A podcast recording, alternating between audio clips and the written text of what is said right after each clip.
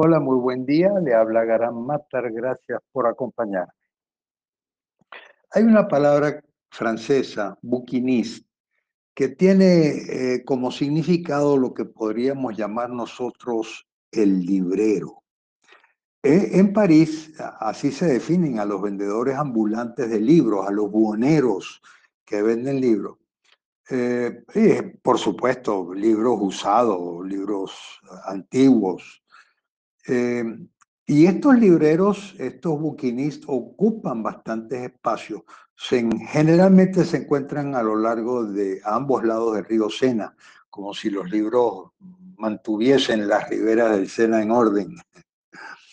Y en Caracas, bueno, tenemos un símil. Debajo del puente de las Fuerzas Armadas eh, hay un, una serie de puestos que venden libros.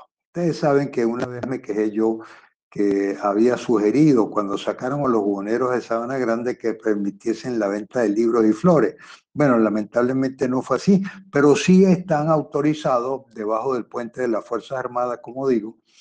Eh, eh, y eso para mí dignifica, humaniza en parte nuestra ciudad.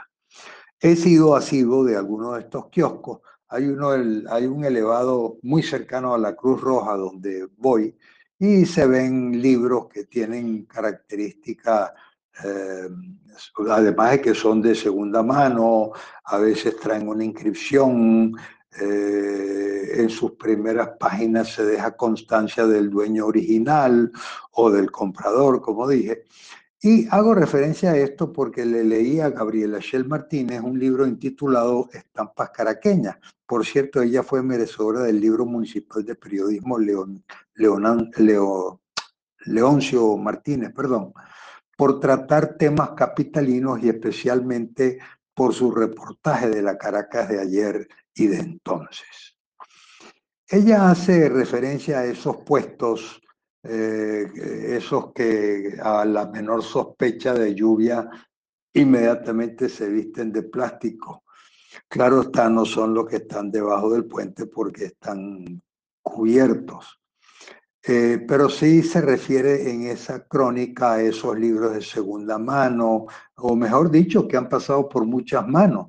Son libros de lectura refrescante, graciosa, entretenida, amena. Rara vez se va a conseguir usted con algo teológico, filosófico, en fin. Eh, se leen dedicatorias en esas páginas, se leen fechas de adquisición. Y me voy a permitir concluir este, este audio una cosa que me llamó la atención.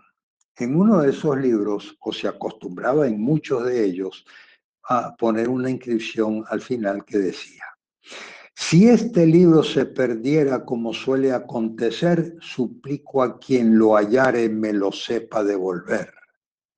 No es de rico ni de pobre, sino un niño que desea aprender. Muchas gracias por su compañía.